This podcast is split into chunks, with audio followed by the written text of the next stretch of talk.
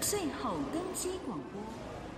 大家好，欢迎收听机场超音波。带你透视机场大小事。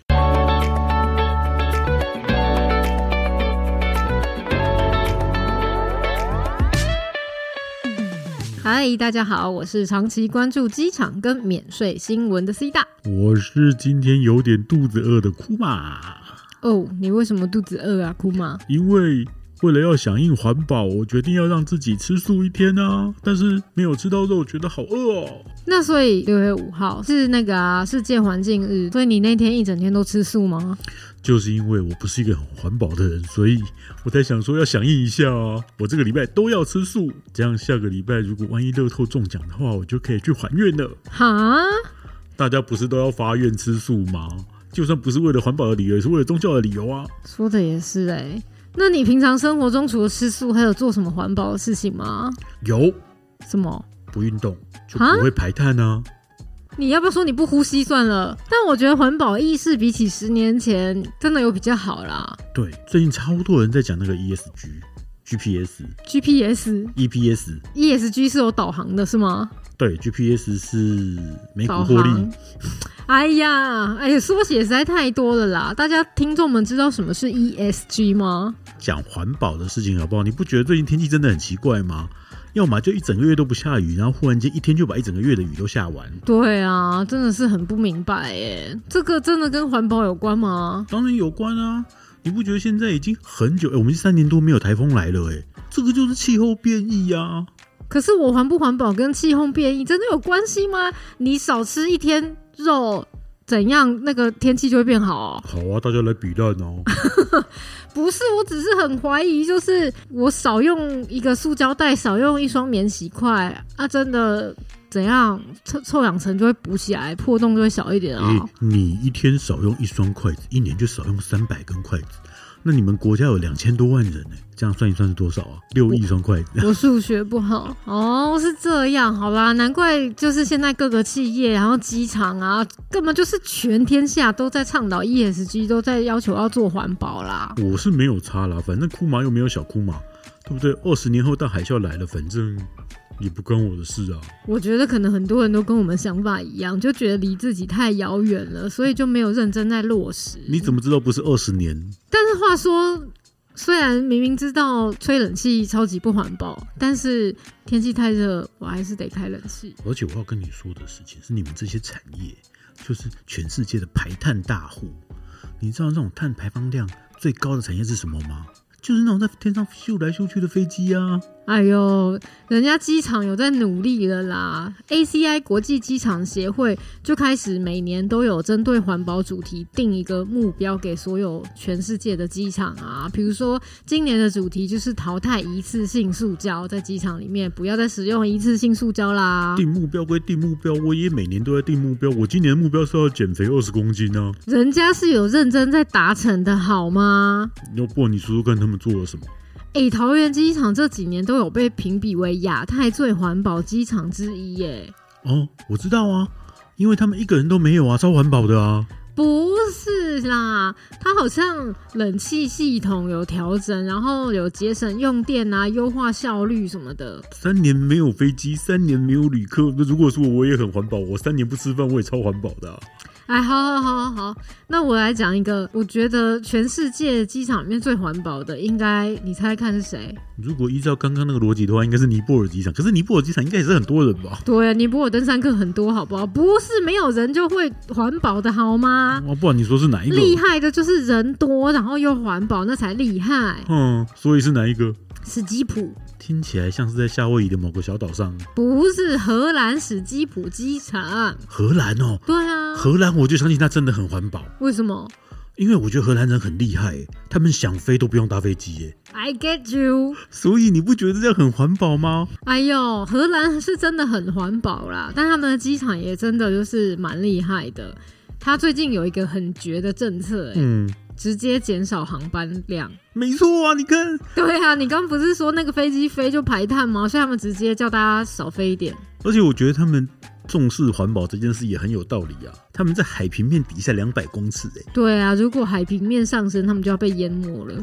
我就全部变成海洋世界了、欸，对啊，它的跑道就没办法跑了，都是水。哇，又可以飞又可以游泳，多好啊！但是减少航班数量百分之十，然后为了减碳这件事，航空公司不太开心，他们说机场霸 凌，嗯，等一下，你刚刚说职场霸凌还是机场霸凌？机场霸凌，但他们就是为了减碳环保不择手段啊！机场降低航班，这样叫节能环保？你要不要把机场直接关起来，不要做了？对啊，那我做生意是的人，不是对我就不用旅客来就好了。，对啊，超妙的哎！但我觉得有一个蛮厉害的，嗯，这个真的蛮厉害的，你可能也可以回家试试看。例如他们用厨余的油来飞飞机，厨余的油来飞飞机，对，哦，我们这边是都用厨余的油来煮料理啦，是 吧？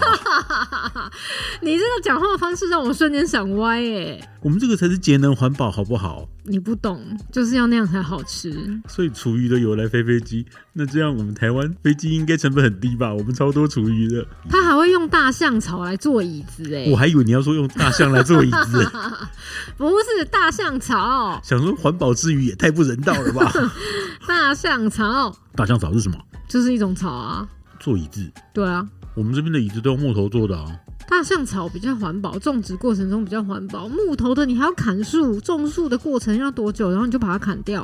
哦，所你以确大？定砍树本身是一件环保行为吗？虽然它的材质可分解， 哎、那这样我强烈建议另外一个国家的机场可以用韭菜来做椅子，他们那边韭菜割不完呢、 哈，你很烦哎、我们也是长得很 快啊。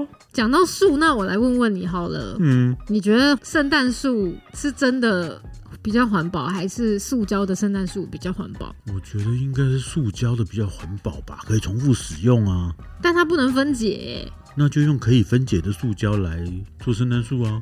但是就算是可以分解的塑胶，其实你分解起来可能还是要花个好几十年哦、诶更何况全世界那么多人都在用圣诞树哎。哪有那么多人在用圣诞树啊？有啦，世界上过圣诞节的人，你看台湾都没有信天主教，还不是一样超多人在过圣诞节？那是每家每户都要圣诞树，等等等等等，我们回到根源来讲，所以过圣诞节这件事情本身就不环保吧。但不行，节日还是得过，生活的仪式感必须得有，所以你现在礼知道物必须 ES，得送。你现在知道 ESG 这件事情多难推了吧？就像很多机场圣诞节也都会放圣诞树啊，就像桃园机场圣诞节也会放圣诞树啊而。且大家还要比高的对呀、慕尼黑那个多高啊？多高很高。哇！